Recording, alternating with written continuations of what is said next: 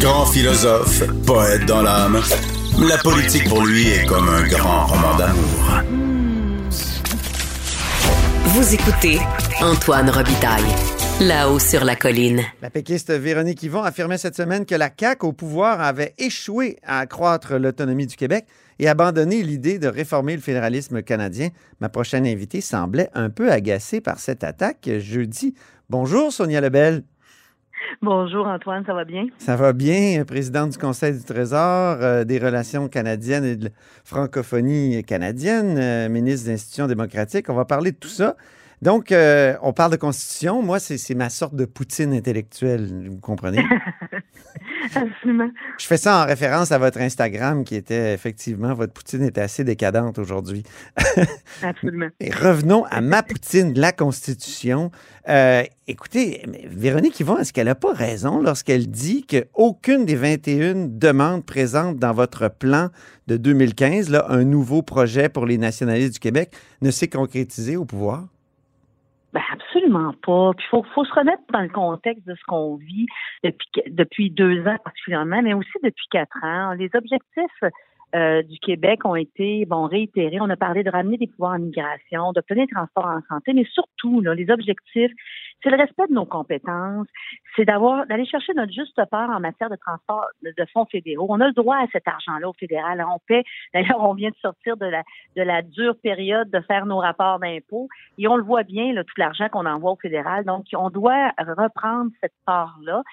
Puis surtout, euh, avec avec aucune attache pour être capable de pouvoir travailler dans nos hmm. compétences. Avez-vous été déçu? On pense que c'est plus par la réponse de Justin Trudeau tout à l'heure, avez-vous été déçu par la réponse de Justin Trudeau tout à l'heure, qui a dit qu'en immigration, il n'était pas question de donner plus de pouvoir ou de transférer plus de pouvoir au Québec?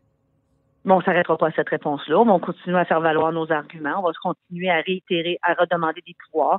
Il y a certains secteurs, quand je parle des juges, de la nomination des juges en titre d'exemple, là, euh, vous savez qu'on a trois sièges à la Cour suprême qui sont réservés justement en cette reconnaissance de euh, du Québec. Et on a réussi, malgré euh, que le fédéral, c'était une fin de non-recevoir depuis des années, on a réussi à faire un pas significatif dans ce domaine-là. Donc, c'est pas euh, cette déclaration-là qui va nous, faire baisser les bras et on va continuer à travailler pour les obtenir, puis jusqu'à temps qu'on ait gain de cause. Et c'est ça qui est important, c'est de continuer à pousser sur les dossiers, continuer à faire valoir nos positions, nos revendications, nos droits, de la même façon pour que les, transferts fédéraux, toujours d'entrée de jeu, le, gouvernement fédéral met des conditions à pu finir.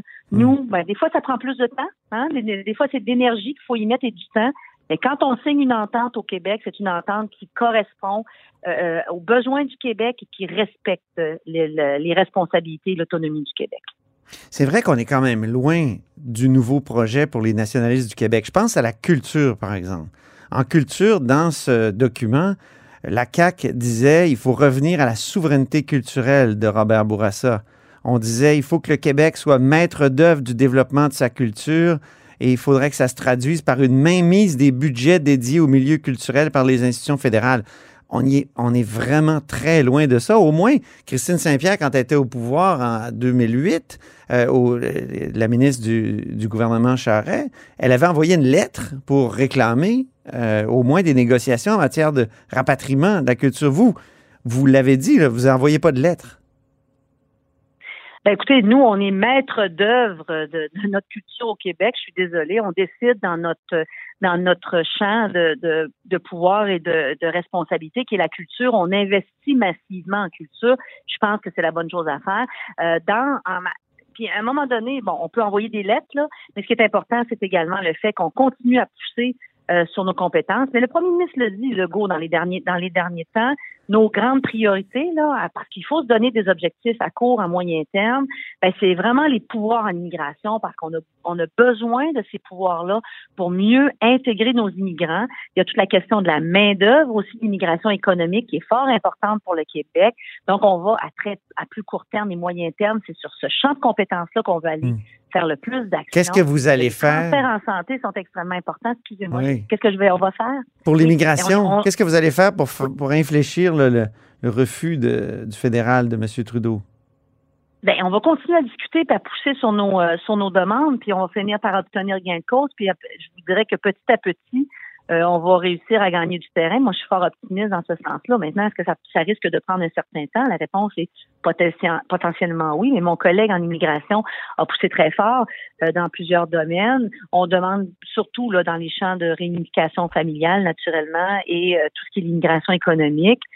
on le voit d'ailleurs, hein, on a fait notre travail, nous, au Québec, avec les certificats de sélection du Québec, et présentement, il y a un retard incroyable quand on, je pense que c'est 29 000 demandes en attente ben oui. demandes du Québec, alors que le Québec a fait son travail. Donc, je pense que à un moment donné, ça va devenir euh, plus évident pour tout le monde qu'on doit nous donner une part de responsabilité parce qu'on est capable de faire notre intégration puis de la, de bien la, de bien la travailler, de bien la gérer. Là. Et c'est ça qu'il faut faire comprendre. Et je pense que c'est important aussi que les gens comprennent que la capacité d'intégration du Québec, mais vous la comprenez très bien, vous, cette notion-là, Antoine, et, fort, il faut la respecter en fonction de notre spécificité francophone également. Là. On peut pas, euh, il faut prendre le temps d'accueillir les gens et prendre le temps de les intégrer pour être capable aussi euh, de, d'assurer la, survie et le maintien de notre, de notre francophonie hmm. au Québec. Vous avez parlé de rapport d'impôt tout à l'heure. S'il y a un dossier qui a été mis en avant par le premier ministre, c'est le rapport d'impôt unique. Et ça, ça se retrouvait aussi dans le nouveau projet pour les nationalistes du Québec de 2015. Or,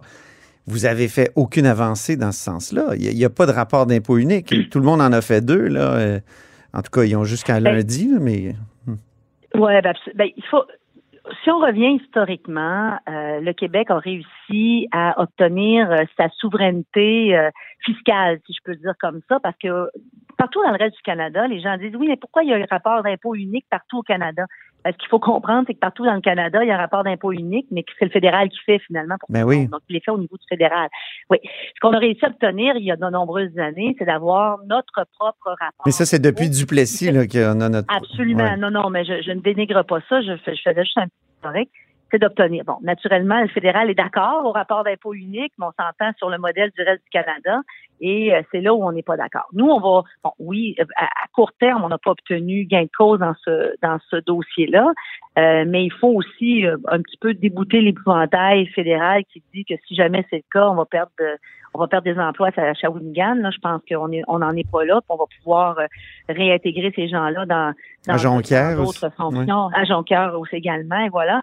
Mais non, effectivement, dans ce dans ce domaine-là, on a eu jusqu'à présent une fin de non-recevoir. Avant que la pandémie frappe, par contre, quand M. Leblanc était en poste juste avant qu'il quitte et que Mme Freeland prenne pendant un certain temps les, les, euh, les relations intergouvernementales, on avait eu des discussions qui étaient quand même assez positives sur euh, le fait que le fédéral s'engageait à étudier sérieusement cette possibilité-là.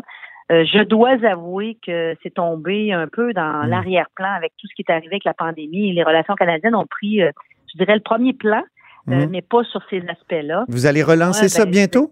Ben, je vais, ben, c'est certain que je vais reparler avec mon collègue qui a pris d'ailleurs le poste intergouvernemental pour voir qu'est-ce qu'il y en est sur euh, cette, euh, cette conversation-là qu'on avait où il se, il se montrait ouvert à examiner cette possibilité-là.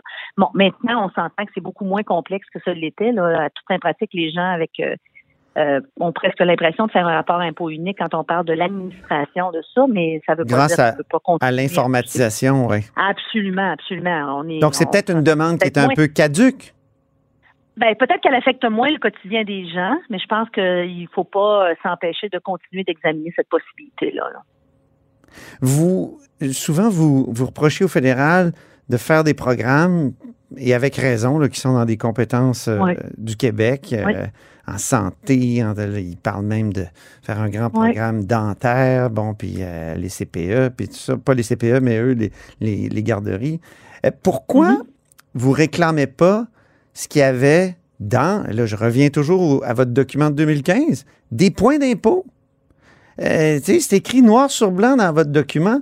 La solution à ce problème passe par une libération accrue du champ fiscal occupé par le gouvernement fédéral, lequel doit transférer aux provinces une partie de son assiette fiscale. Ça a été fait, ça, dans les années 60. Le gouvernement Lesage est allé chercher des points d'impôt. Pourquoi vous ne travaillez pas là-dessus, puisque c'est ça que vous aviez promis en, en 2015? Euh, parce que quand on regarde la question des points d'impôt, qu'on regarde la question des transferts, l'augmentation des transferts en santé, là, euh, je suis pas la spécialiste, euh, peut-être mon collègue au ministère du Revenu serait plus à même de l'expliquer, là, mais ma compréhension, c'est que c'est peut-être pas à première vue, c'est peut-être plus complexe, c'est peut-être pas si avantageux que ça. Hmm. Mais ça fait pas, ça fait quand même partie, honnêtement, euh, Antoine, de, de ce, qu'on regarde là, de la façon de faire. Mais je pense que ça, ça s'avère être un bon principe, mais c'est peut-être pas si avantageux que ça au final euh, de passer par cette solution-là. Je pense que ce qu'il faut retenir de cette demande-là ou de cette de cette euh, affirmation-là en 2015, mmh. c'est vraiment d'aller chercher notre juste part des transferts fédéraux, de l'argent du fédéral. Donc, elle passe par un point d'impôt, qu'elle passe par des programmes euh, en santé où il n'y a pas de conditions de dépenses, c'est-à-dire le genre de fonds ciblés dont le fédéral parle beaucoup là, en matière de soins, euh, soins aux aînés ou en matière. Mais c'est plus structurant un point d'impôt parce que là, on a accès, accès à l'assiette fiscale alors que les montants, mettons, de compensation pour des garderies, euh, là, vous devez toujours négocier à chaque fois, alors que l'assiette fiscale, c'est là, puis ça reste, puis euh, fédéral, euh, au lieu de transférer des fonds qu'il a perçus ici, ben, ça va directement au, au fonds consolidé. Ben, on va se parler franchement. Là. Pour l'instant, la conversation avec le fédéral sur les points de transfert en matière fiscale n'est pas une conversation qu'ils sont enclins à avoir. Puis sur le plan de la de l'avantage, bon, c'est sûr qu'on aurait l'avantage de plus avoir à discuter à la pièce dans les différents secteurs. Ça, je peux, je peux le concéder. Mais l'avantage au niveau des retombées, pour moi, est pas évident au moment où on se parle. Mais donc, ce qui est important, c'est de continuer à aller à insister euh, qu'à chaque fois qu'il y a des transferts, euh, il y a des transferts sans condition. Quand on parle du fonds de transfert en santé, ça c'est un principe qui est établi là euh, depuis longtemps. Et le problème, ça a été le désengagement du fédéral au fil des années. Là. Ça n'a plus de bon ben sens la part du fédéral par rapport au, au, point de départ. Et ça, je pense que c'est très important que les, gens le comprennent. Là. C'est le fédéral n'assume pas sa juste part par rapport à l'argent qu'on envoie au fédéral et l'argent qui s'était engagé dans le principe des transferts canadiens en santé, des transferts en santé à l'époque, ça n'a pas de bon sens. Et on a une population vieillissante, hmm. puis on peut pas au fédéral nous dire, écoutez, je vous donne un fonds pour trois ans. Nous, après trois ans, on fait quoi quand ces services-là sont nécessaires pour plusieurs années? Quand on, puis c'est le premier ministre Legault qui disait, moi, je paye mes infirmières comment après trois ans? Je paye mes médecins comment après trois ans? Donc ça, c'est fort important. Mais on va continuer à faire valoir nos points. Hmm. On, on a on gagne du terrain petit à petit. C'est la théorie des petits pas. Peut-être que pour certains, c'est pas suffisant et satisfaisant. Pour moi, chaque chaque pouce de terrain qu'on gagne, pour moi, est un pouce de terrain qui est gagné à jamais. pour moi, c'est. Oui, Moi, je suis très pragmatique. Moi, je, je, je sais que. Vous n'aimez pas qu'on vous ramène à la polarisation souverainiste fédéraliste? Non. Mais vous avez voté quoi en 95? Moi, en vote 95, je n'étais même pas dans cette dynamique-là. Je n'ai jamais été dans cette dynamique. Avez-vous voté? Mais vous avez il y a eu un référendum en 95. Oui, je vais garder mon vote pour moi, parce que j'ai voté en 95, mais je peux vous dire euh, que je n'ai jamais été dans la dynamique euh, souverainiste fédéraliste. Pour moi, c'était évident que j'étais québécoise, c'était évident que j'avais une spécificité c'était évident que j'avais, j'avais des différences. Peut-être que je le pensais pas en 95 en termes de compétences, on s'entend là. Mais pour moi là, écoutez, c'était évident. Là. Je veux dire, je fête la Saint-Jean-Baptiste puis je déménage à la fête du Canada. Là, tu sais, on se comprend. Donc, euh, oui. mais pourquoi J'ai jamais été dans cette dynamique-là. OK. Euh, quand elle vous a demandé, Véronique Yvon, sur 21, combien de, réalisations? Pourquoi vous n'avez pas répondu? Euh, combien il y en a sur 21? 21 les 21 demandes? Je n'ai pas fait le décompte, Antoine. OK. Mais. Moi, je peux vous dire les réalisations qu'on a faites depuis quatre ans, mais j'ai pas fait le décompte du document de 2015, qu'est-ce qu'on avait obtenu. il y a eu une évolution depuis 2015 dans nos priorités. On a eu une évolution depuis les deux dernières années aussi dans nos priorités de ce qu'il fallait obtenir. Mais pourquoi euh, vous n'avez pas parlé du, Pourquoi vous n'avez pas parlé du projet de loi 96, quand même, où, il y a quand il y a une modification constitutionnelle pour le, sur la langue officielle du Québec, puis une reconnaissance constitutionnelle pleine et entière du Québec en tant que nation. Absolument, vous avez tout à fait raison. C'est un, un, gain important. Je vous aide, là. On a. Ben non, mais tout à fait, tout à fait. C'est une victoire importante, mais c'est pour ça que je dis, euh, c'est pour ça que je dis, j'ai pas fait le décompte, mais oui, vous avez raison, c'en est un gain important où on a, on a inscrit dans la Constitution cette spécificité là. Je veux dire, je pense que c'est c'est plus que pour moi, je pense que c'est plus que symbolique. Là. Le symbole est fort, mais il va y a, pour nous, c'est important dans la suite des conversations avec le Canada aussi de dire, écoutez, regardez là, ce que ce qu'on a inscrit, ce que vous avez salué, on doit le dire, hein, ce que vous avez salué. Donc maintenant, il faut que les babines suivent les bottines. Mhm. Au contraire. hein. Donc, Les ça va avoir un effet. les babines. Ben, il faut que ça ait un effet. Ça peut pas laisser re- rester. Puis pour moi, Sur la jurisprudence, vous qui êtes une juriste là, euh, aguerrie, pensez-vous que ça va avoir un, effet sur la jurisprudence en matière de partage des pouvoirs, en matière de charte des droits? on va très certainement l'argumenter euh, très fortement. Puis pour nous, ben il faut que ça ait une, il faut que ça ait un effet. Ça peut ce n'est pas, c'est pas banal d'inscrire quelque chose dans la Constitution, puis de voir par la suite que le Canada reconnaît qu'on avait le droit de le faire et que c'était c'était juste de le faire. Donc il va falloir qu'il y ait une conséquence positive et qu'il y ait et qu'il y a quelque chose qui suive par rapport à ça. Puis pour moi, c'est ce que je dis quand je dis qu'il n'y a pas aucun pas qui est insignifiant et qui, qui ne nous amènera pas vers un autre pas et un autre pas. Et on va tranquillement pas vite euh, gagner de plus en plus de terrain. Puis c'est comme ça, moi, je le vois au jour le jour, de façon très pratico-pratique, dans chacune de mes négociations, dans chacune, Ouais. dans chacun des programmes qu'on négocie avec eux. À chaque fois, on tient la ligne, on fait des gains, on ne, perd- pas de terrain, puis en plus, on fait des gains. Puis moi, c'est dans, dans tout Hmm. ce qui m'a piqué un peu, c'est quand on a dit qu'on ne faisait que des ententes administratives. Mais Ouais. Je m'excuse, mais c'est pas des ententes administratives, c'est des ententes où les Québécois y trouvent leur compte, il y a des retombées. pour- Mais c'est, c'est- ça demeure administratif. Moi, ce que je comprends pas, c'est que vous avez, vous avez pas parlé du projet de loi 96. Vous aviez une super réponse, puis vous l'avez pas utilisée. Ben écoutez, j'en suis désolée. Ben, je suis contente que vous me donniez l'occasion de Je, le faire, je suis surpris. Juste surpris, c'était, très clair. Oui, ben, ça passe vite. Mon entrevue avec vous est presque plus longue que ma conversation au crédit là, Ah, OK. avec eux, mais, Eh, mais, Juste une euh, dernière, petite dernière question. Mode de scrutin. C'est vous qui avez Oui. piloté le projet de réforme de mode de scrutin. On en a beaucoup parlé cette semaine. Les oppositions se plaignent que ça a été abandonné complètement. Vous, vous deviez être déçu que ça soit abandonné. Ben, on est toujours déçu quand un projet qu'on met de l'avant ne ne n'aboutit pas ou ne voit on, ne voit pas la finalité comme dans tous les dossiers. Mais moi j'ai compris au mois de décembre quand j'ai eu la conversation avec le premier ministre, on a regardé où on s'en allait, où on en était, le fait qu'il y avait un référendum à tenir, il faut que les gens comprennent là, que peu importe ce qui serait arrivé, on a, la prochaine élection ne se serait pas tenue en, en vertu du mode de scrutin. On avait un référendum à faire et il, il était conditionnel au succès du référendum, l'adoption du mode Oui. de scrutin euh, pour 2026 potentiellement.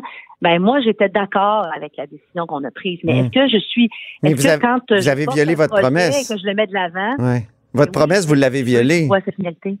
Hein? Ben, écoutez, on avait, on a déposé, on a mis de l'avant, on a travaillé pour qu'il soit, soit, euh, qu'il soit adopté. Oui, mais le, le libellé précis, Madame Lebel, c'était adopter une nouvelle loi. Donc, elle n'est pas adoptée, la nouvelle loi. Elle est. Elle n'est pas adoptée, la nouvelle loi. On, on s'engageait à déposer un projet de loi pour avoir un nouveau mode de scrutin dans la prochaine législature. À partir du moment où on, on faisait, on avait, on a décidé de mettre l'avant la notion du référendum, on se retrouvait en 2026. Et là, bon, il y a eu toutes sortes de circonstances qui ont fait en sorte qu'on a constaté euh, qu'en en décembre dernier, il y a déjà cinq mois de ça, qui n'était pas opportun. Vous avez brisé votre promesse. On s'entend là-dessus. Là. Écoutez, on on l'a pas fait adopter. Vous voulez pas dire que vous avez brisé votre promesse? On l'a pas fait adopter. Moi, je suis factuelle. Oui, mais c'est ça. Il- la promesse, ça, ça comportait une Mais nouvelle oui. loi. Une nouvelle loi, c'est. Pouvez donner. Ben, mais on l'a pas fait adopter. On l'a pas ça. fait adopter. On a déposé une nouvelle loi. On est allé très loin. On a fait des consultations. Puis effectivement, au mois de décembre. Mais vous avez travaillé fort là-dessus? Annoncé qu'on allait dans. Très fort. Avec beaucoup de sérieux d'ailleurs. Ce vain. qui m'a peiné dans, dans ce qui a été repris cette semaine parce que, bon, oui, c'est vrai qu'on ne l'a pas fait adopter, mais moi, j'ai mis tout le sérieux. C'est un projet de loi qui était équilibré, qui a été travaillé avec beaucoup de sérieux. On a eu des consultations. Euh, on avait, bon, il y avait des pour et des contre pour ce projet de loi-là. Il y avait même des pour et des contre pour même la notion de la réforme du mode de scrutin. Ça, ça s'est fait valoir. C'était très, euh, c'était pas, euh, c'était pas euh, tout un, c'est pas euh, unanime non plus sur l'opportunité de faire la réforme du mode de scrutin lors des consultations. Je pense qu'il faut se le dire. Euh, donc, le référendum nous apparaissait, moi, au fur et à mesure des consultations, de plus en plus approprié parce que c'est une, question très sérieuse que les Québécois doivent doivent décider avec beaucoup, avec avec tout l'éclairage nécessaire. Mais là, il n'aurait même Donc, le pas. fait d'avoir un projet concret sur la table, pour Mm. nous, c'était peut-être la meilleure, la meilleure façon de voir ce que les Québécois réfléchissent. Mais là, on a décidé au mois de décembre, là, dans les circonstances, on a constaté que c'était probablement pas opportun d'aller de l'avant. J'ai déjà pris trop de votre temps. Merci infiniment, Sonia Lebel. Ben merci. Merci de m'avoir permis de réitérer cette, cette, cette belle avancée dans le projet de loi 85. Ben oui, je me suis trouvé à vous aider. Ben oui, oui, merci. Au revoir. C'était Sonia Lebel, présidente du Conseil du Trésor, ministre des Relations canadiennes et des institutions démocratiques. Et c'est ainsi que se termine La Hausse sur la Colline en ce vendredi. Merci beaucoup d'avoir été des nôtres. N'hésitez surtout pas à diffuser vos segments préférés sur vos réseaux. Ça, c'est la fonction partage. Et je vous dis à demain.